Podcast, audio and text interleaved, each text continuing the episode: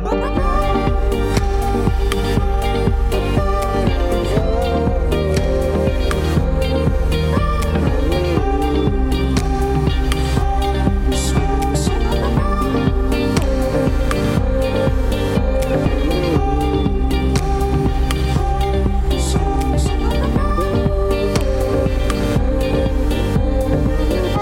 Bonjour à toutes et à tous et bienvenue dans la Méridienne. J'espère que vous allez bien et je suis heureux de vous retrouver en ce mardi 16 mars.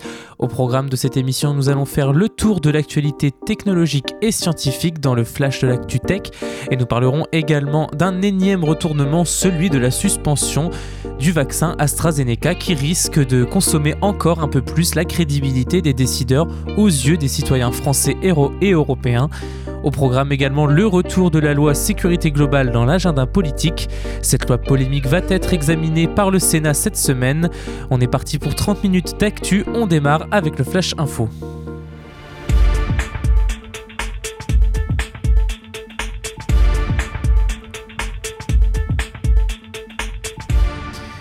Et on va en Birmanie, 11 morts lors de nouvelles manifestations contre la junte.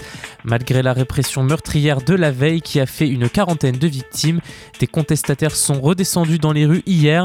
C'est dans le centre de la Birmanie que le nombre de personnes tuées a été le plus élevé. Six personnes, dont une femme, ont été abattues à Mingyang et deux autres à Onglan en rompant l'engagement qu'elle avait pris en 1988 d'aller vers une démocratisation du pays. La junte militaire a fait prendre conscience aux Birmans que quoi qu'elle en dise, elle n'abandonnerait jamais volontairement son emprise sur la Birmanie. C'est ce qui explique aujourd'hui pourquoi tant de personnes sont prêtes à risquer leur vie pour empêcher que ce coup d'État réussisse. Assaut contre le Capitole, deux hommes inculpés pour l'agression d'un policier, ensuite décédé. Interpellés dimanche, Julian Cater, 32 ans, et Georges Tanios, 39 ans, sont soupçonnés d'avoir utilisé du spray anti-ours, un puissant aérosol utilisé dans les régions sauvages des États-Unis lors de l'attaque contre le siège de la démocratie américaine. Dans une vidéo, on les voit asperger trois agents, dont Brian Sicknick, un policier de 42 ans. Le fonctionnaire est mort à l'hôpital le lendemain. Son sort tragique avait ému de nombreux Américains et sa dépouille avait été exposée au Capitole, un honneur exceptionnel, et Joe Biden lui avait rendu hommage sur place.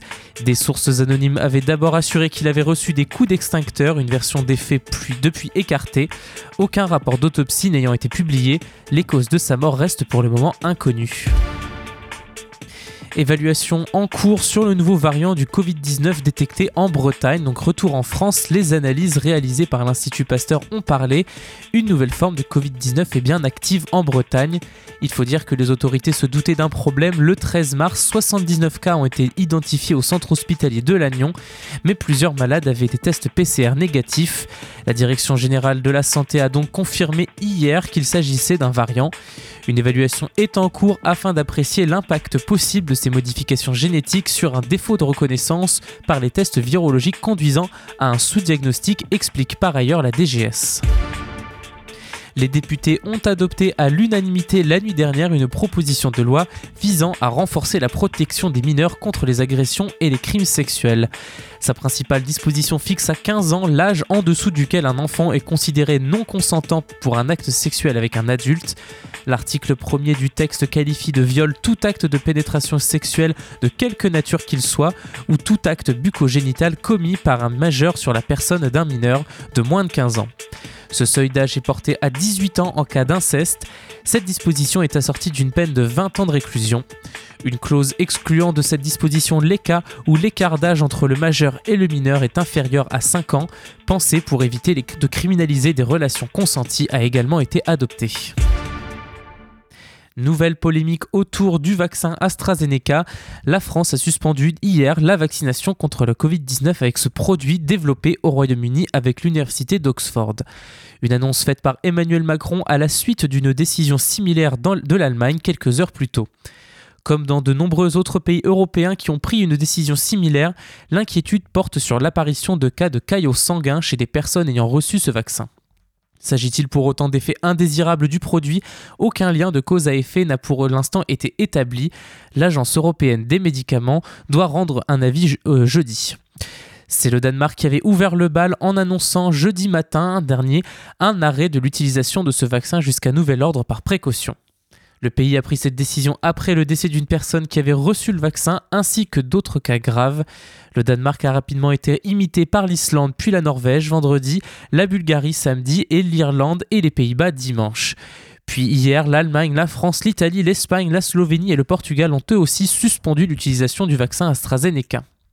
Hors de l'Europe, la Thaïlande, l'Indonésie et la République démocratique du Congo ont retardé le démarrage de leur campagne de vaccination avec ce vaccin qui s'apprêtait à débuter.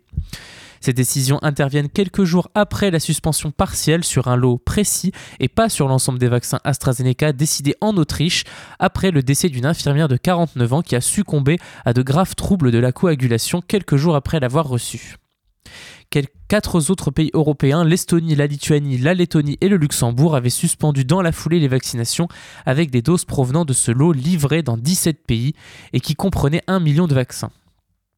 Mais une enquête préliminaire de l'Agence européenne des médicaments a souligné mercredi qu'il n'existait aucun lien entre le vaccin d'AstraZeneca et le décès survenu en Autriche.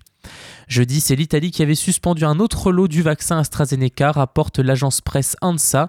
Cette décision fait suite aux morts suspectes en Sicile d'un soldat après un arrêt cardiaque et d'un policier quelques jours après leur vaccination avec ce lot. Mais les causes exactes de ces deux décès et leur lien éventuel avec le produit restent à établir. La Roumanie a également suspendu ce même lot. Jeudi, lors de sa conférence de presse hebdomadaire, Olivier Véran avait estimé qu'il n'y avait pas lieu de, suspendre les, injections du vaccin AstraZeneca en France. Le bénéfice apporté par la vaccination est jugé supérieur au risque à ce stade, avait ainsi affirmé le ministre de la Santé. Il indiquait avoir pris cette décision après avoir saisi l'Agence nationale de sécurité du médicament. Si j'avais le moindre doute, absolument je demanderais la suspension, affirmait toujours Jean Castex dimanche, invité par le journaliste de France Info Samuel Etienne sur la plateforme Twitch. Il assurait alors n'avoir aucun élément en ce sens et appelait à avoir confiance dans ce vaccin. Selon des sources gouvernementales, Paris et Berlin s'étaient entendus pour attendre les conclusions de l'EMA avant de trancher, et c'est le revirement de l'Allemagne et l'annonce surprise d'une suspension des injections du vaccin d'AstraZeneca hier qui a poussé la France, prise de court, à lui emboîter le pas. La suspension au Danemark intervient après des rapports de cas graves de formation de caillots sanguins chez des personnes qui ont été vaccinées avec le vaccin d'AstraZeneca, indiqué jeudi l'autorité sanitaire danoise pour justifier sa décision en soulignant que cette décision relevait de la précaution en attendant des conclusions des enquêtes sanitaires et d'ajouter qu'à l'heure actuelle, on ne peut pas conclure à l'existence d'un lien entre le vaccin et les caillots sanguins. Vu le nombre de personnes vaccinées, il est difficile de croire qu'il y ait un véritable problème, mais c'est important qu'une enquête approfondie soit menée, avait déclaré à l'AFP Alan Randrup Thompson, professeur de virologie à l'université de Copenhague. En France, un seul cas de thrombose chez une personne ayant reçu ce vaccin a été signalé. Annie-Pierre Jean Vilbera, président du réseau français des centres régionaux de pharmacologie, disait lundi en France, nous n'avons pas de problème avec ce vaccin. Nous n'avons pas non plus d'arguments pour dire que les problèmes signalés sont directement en lien avec ce vaccin, avait-elle expliqué tout en jugeant légitime d'appliquer temporairement un principe de, de précaution. Selon l'Agence européenne des médicaments, seuls 22 cas de thrombose avaient été signalés à la date du 9 mars pour plus de 3 millions de personnes vaccinées dans l'Union européenne, en Norvège et en Islande.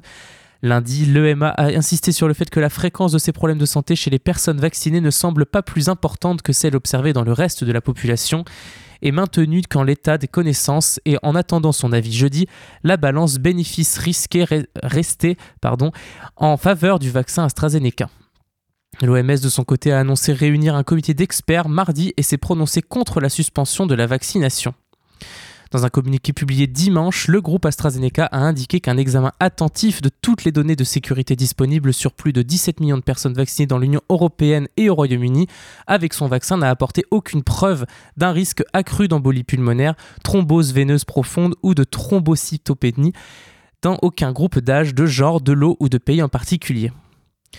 Dans l'Union européenne et au Royaume-Uni, enfin, des thromboses veineuses profondes et des embolies pulmonaires ont certes été rapportées chez les personnes vaccinées, mais beaucoup moins que cela ne surviendrait naturellement dans une population générale de cette taille et similaire, a souligné le laboratoire britannique. Londres a d'ailleurs défendu le vaccin AstraZeneca, le jugeant sûr et efficace et assurant qu'il serait toujours administré outre-Manche. Le Royaume-Uni a déjà injecté une première dose de vaccin à plus de 22 millions de personnes, utilisant pour l'heure uniquement les vaccins Pfizer BioNTech et d'AstraZeneca. Vous écoutez La Méridienne sur Radio Phoenix. Allez, c'est l'heure de faire une première pause musicale dans la Méridienne. On va écouter Valerie June, le titre c'est Call Me a Fool. A tout de suite, vous écoutez Radio Phoenix.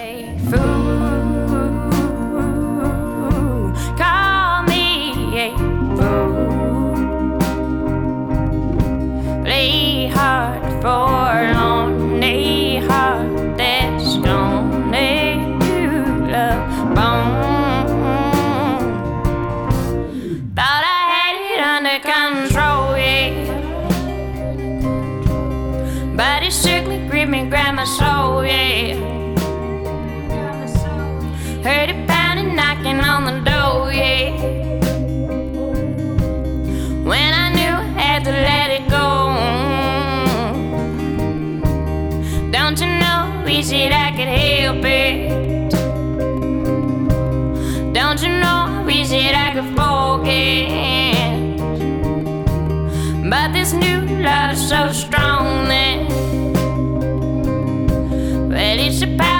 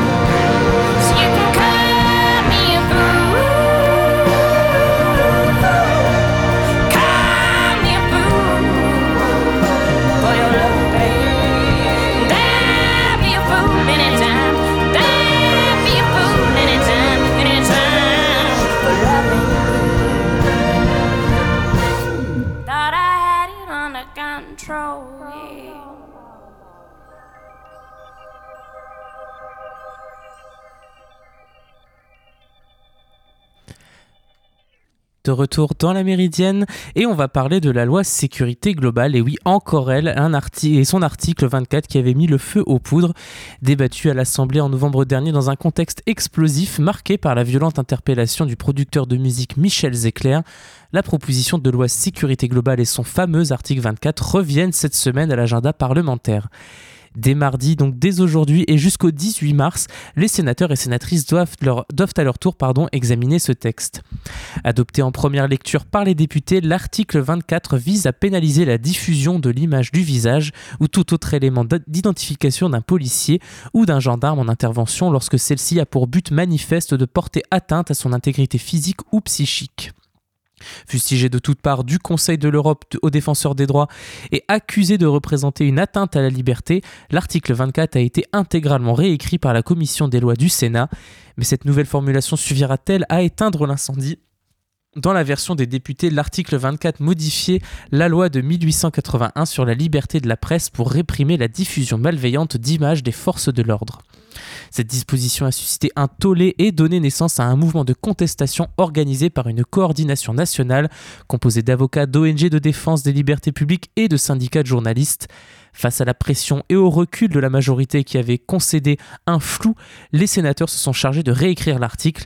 Ces choses faites depuis le 3 mars, en commission des lois, les élus de la Chambre haute ont abandonné toute référence à la loi de 1881 et ont préféré créer un nouveau délit de provocation à l'identification dans le code pénal.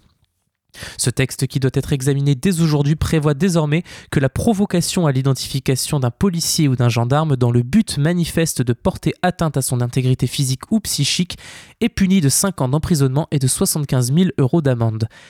Contacté par 20 minutes, le rapporteur Marc-Philippe Daubresse, Les Républicains, estime que cette réécriture est plus sûre d'un point de vue juridique et conforme à la Constitution, contrairement à l'article précédemment rédigé par les députés Tacletil. Notre article 24 ne concerne pas la diffusion d'images d'opérations de police. Les journalistes pourront filmer et diffuser ce qu'ils souhaitent. Nous avons fait expertiser notre texte par des juristes et il ne porte en rien atteinte à la liberté de la presse, assure-t-il. Une analyse qui ne convainc pas Anne-Sophie Simpéré chargée de plaidoyer à Amnesty International France. Cette nouvelle rédaction de l'article 24 reste extrêmement vague et complexe juridiquement. Or, quand un texte de loi est flou, il y a un risque d'usage abusif. La, philosophie même de la proposition rédigée par le Sénat pose également question. Dans le Code pénal, quand on parle de provocation, c'est une provocation d'un délit ou d'un acte négatif, la provocation à la haine ou la provocation au suicide par exemple. Là, il s'agit d'une provocation à l'identification des forces de l'ordre, ça ne devrait pas être négatif, pointe-t-elle. Enfin, selon la chargée de plaidoyer, des dispositions existent déjà dans le Code pénal sur le harcèlement en ligne, par exemple, pour protéger les forces de l'ordre en cas d'exposition sur les réseaux sociaux. Le débat dans l'hémicycle promet d'être animé puisque des centaines d'amendements ont d'ores et déjà été déposés par les différents groupes. Les élus socialistes, écologistes et communistes réclament notamment la suppression pure et simple de cet article 24. Jérôme Durin, sénateur socialiste de la Saône-et-Loire, a défendu la suppression de cette disposition devant la commission des lois. Il explique Nous ne sommes pas indifférents au travail réalisé par les rapporteurs, mais lors de nos auditions de défenseurs des libertés publiques, de magistrats, d'avocats, ce qu'on nous a dit de part et d'autre, c'est que cet article était inutile. L'élu qui a décidé de maintenir son amendement de suppression pour l'examen en séance plénière dénonce un coup de com' du gouvernement et une loi bricolée, présomptueuse et inquiétante. Déjà mobilisée depuis des mois, la coordination nationale a appelé un rassemblement ce mardi à 16h devant le Sénat. Elle réclame désormais le retrait total de cette loi, pas de quoi effrayer Marc-Philippe Daubresse, qui compte sur le bon sens de ses collègues. L'étape après l'examen au Sénat, c'est la commission mixte paritaire pour arriver à un accord entre la version des députés et des sénateurs. Si on supprime l'article 24 tel que nous l'avons rédigé, on prend le risque d'arriver avec une page blanche et de voir les députés soutenir leur version initiale, qui de mon point de vue n'est pas vraiment bonne. Vous écoutez La Méridienne sur Radio Phoenix. Allez, on passe maintenant à l'actu tech.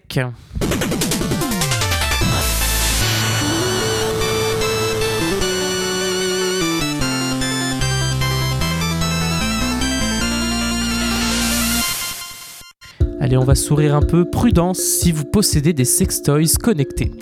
En effet, des chercheurs de l'ESSET ont publié un rapport dans lequel ils dévoilent que certains modèles possèdent des failles de sécurité, rapportent nos confrères du journal Capital. L'œuf vibrant WeVibe Jive et le tube à masturbation Lovens Max sont les deux sextoys visés. Le Jive utilise la méthode de jumelage Bluetooth Low Energy, la moins sûre dans laquelle le code clé temporaire utilisé par les appareils pendant le jumelage est simplement le chiffre 0, ont expliqué les chercheurs. Cela signifie en d'autres termes que n'importe qui peut se connecter au sextoy en utilisant le chiffre 0. Dans le même temps, les chercheurs de l'ESSET ont évoqué des problèmes sur les métadonnées qui restent incluses dans les fichiers partagés. Et, pour cause, lors de l'envoi d'une photo sur un téléphone via ce sextoy, l'utilisateur envoie potentiellement des informations sur son appareil et sa géolocalisation exacte. L'autre modèle mis en cause par les chercheurs est le Lovens Max. Ce dernier peut se synchroniser avec un homologue à distance, ce qui signifie qu'un agresseur pourrait prendre le contrôle des deux appareils en ne, compromettant que l'un d'entre eux. Cet appareil permettrait aussi à des tiers de diffuser des images sans l'autorisation de son propriétaire. Enfin, avec le Lovens Max, les utilisateurs supprimés ou bloqués continuent d'avoir accès à l'historique de chat et à tous les fichiers multimédia précédemment partagés. Face à ces failles de sécurité, les chercheurs préconisent d'éviter d'utiliser les appareils dans des lieux publics ou dans des zones de passage telles que les hôtels. Les fabricants de ces sextoys ont été alertés et ils ont effectué des corrections de sécurité. Persévérance va bientôt pouvoir commencer sa mission sur Mars. Je me prépare à larguer le couvercle qui protège mon système de prélèvement, a annoncé le compte Twitter de Perseverance, le rover de la NASA. Publié le 12 mars en fin d'après-midi, le tweet vous propose aussi de regarder un essai de largage grâce à une vidéo enregistrée lorsque le robot était encore sur Terre. Les images sont impressionnantes et permettent de mieux se rendre compte de la structure imposante du rover. Surtout, ce tweet nous annonce une très bonne nouvelle, les expérimentations vont enfin pouvoir commencer. À première vue dans la vidéo du test, il s'agit juste d'un couvercle que Perseverance laisse tomber au sol. C'est vrai, mais le largage de ce panneau qu'on appelle Bellypan veut surtout dire que la mission du rover va pouvoir commencer. Une fois le panneau décroché, Perseverance pourra déposer au sol le matériel, 43 tubes de prélèvement stockés dans son ventre qui lui permettront de faire des prélèvements. Ce sont ces, échantillons qui, une fois revenus sur Terre, permettront de dire si oui ou non Mars a un jour été habitable. Le fait que Perseverance annonce qu'il est prêt à larguer le couvercle pour de vrai signifie que désormais sa mission est enfin euh, bien partie. Pour rappel, le rover dispose de nombreux instruments, dont une foreuse qui se trouve sur son bras de 2 mètres de long. C'est cette foreuse qui va permettre de récupérer les prélèvements du sol martien. Dans cet autre tweet de la NASA, vous pouvez voir, dans un autre tweet, on peut voir pardon, depuis mars le couvercle que le rover s'apprête à larguer. L'opération de largage du couvercle n'a pas eu lieu directement à l'arrivée sur Mars du rover, mais c'est normal. Après l'atterrissage de Perseverance, la priorité des équipes de la NASA était de s'assurer que tout allait bien et que le rover ne rencontrait pas de problèmes techniques. Maintenant que cette phase de, vérification est passée, les choses sérieuses vont enfin pouvoir commencer. Et puisque nous y sommes, nous restons sur Mars où un curieux nuage long de 1800 km livre ses secrets.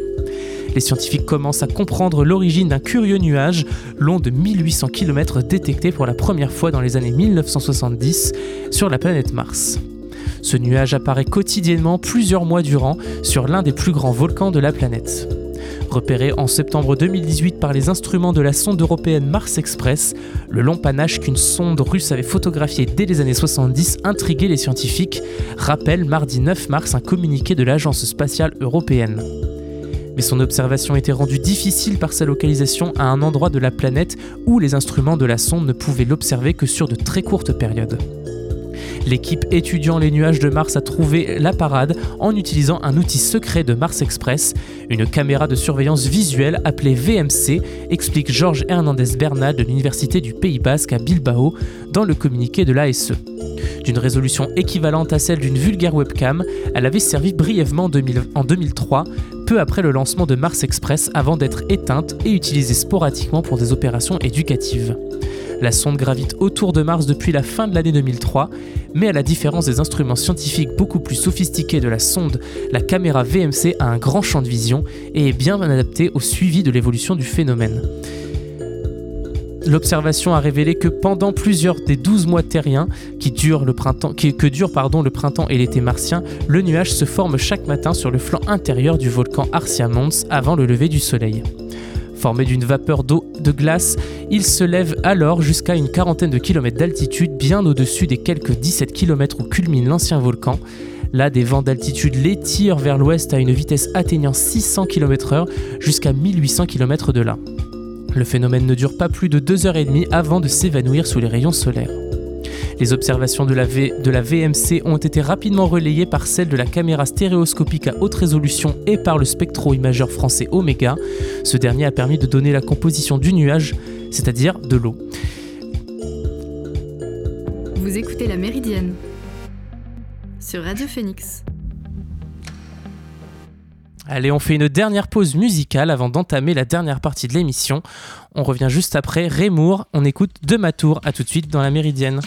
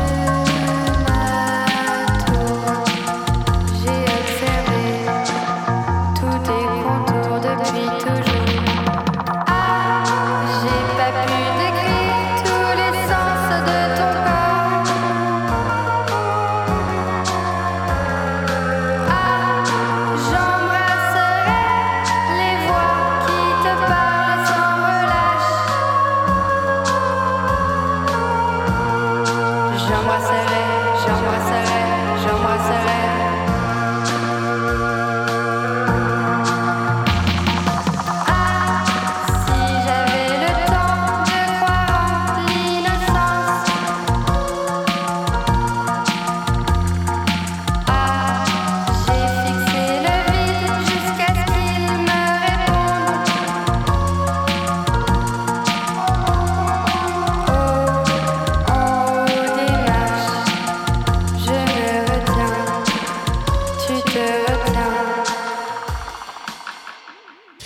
Retour dans la Méridienne, dernière partie, juste avant de refermer notre émission d'actualité, on part au Vatican. Dans une déclaration approuvée par le pape François, le Saint-Siège a déclaré ce 15 mars que la bénédiction des unions homosexuelles ne peut être considérée comme licite au sein de l'Église catholique. Le Vatican a donc déclaré hier que l'Église catholique ne bénirait pas les unions entre personnes de même sexe, une prise de position qui ne manquera pas de décevoir des millions de catholiques gays et lesbiennes dans le monde. Le Saint-Siège a expliqué sa décision dans une longue note dans laquelle l'homosexualité est qualifiée, attention, tenez-vous bien, de choix et est décrite comme un péché. La bénédiction des unions homosexuelles ne peut être considérée comme licite, a écrit la Congrégation pour la doctrine de la foi, le plus haut bureau doctrinal du Vatican. Le pape François, qui a souvent été loué pour son ouverture envers la communauté LGBTQ, a approuvé cette déclaration. Le souverain pontife a tiré un trait sur une ambiguïté doctrinale qui était jusqu'alors tolérée. L'interdiction d'accorder aux couples homosexuels une quelconque forme de bénédiction, explique un quotidien romain, est en quelque sorte un rappel à l'ordre alors que cette pratique se répandait rapidement dans de nombreuses régions d'Allemagne, d'Autriche et de France, avec la complaisance de plusieurs évêques. Cette décision est une douche froide pour tous les catholiques progressistes qui envisageaient la possibilité d'obtenir pour les couples homosexuels une sorte d'égalité avec les couples hétérosexuels. Le Vatican a infligé hier un revers aux catholiques qui avaient ainsi espéré que l'Église moderniserait son approche de l'homosexualité. Selon le site américain CNN, des dizaines de pays, dont de nombreux États d'Europe occidentale, ont légalisé le mariage homosexuel et la réticence de l'Église à accueillir les personnes LGBTQ risque depuis longtemps de lui aliéner de jeunes fidèles. Vous écoutez La Méridienne sur Radio Phoenix. Et nous arrivons à la fin de cette émission, j'espère qu'elle vous a plu. Je vous donne rendez-vous demain, même heure, même fréquence, pour une nouvelle émission. D'ici là, portez-vous bien et passez une bonne journée sur Radio Phoenix.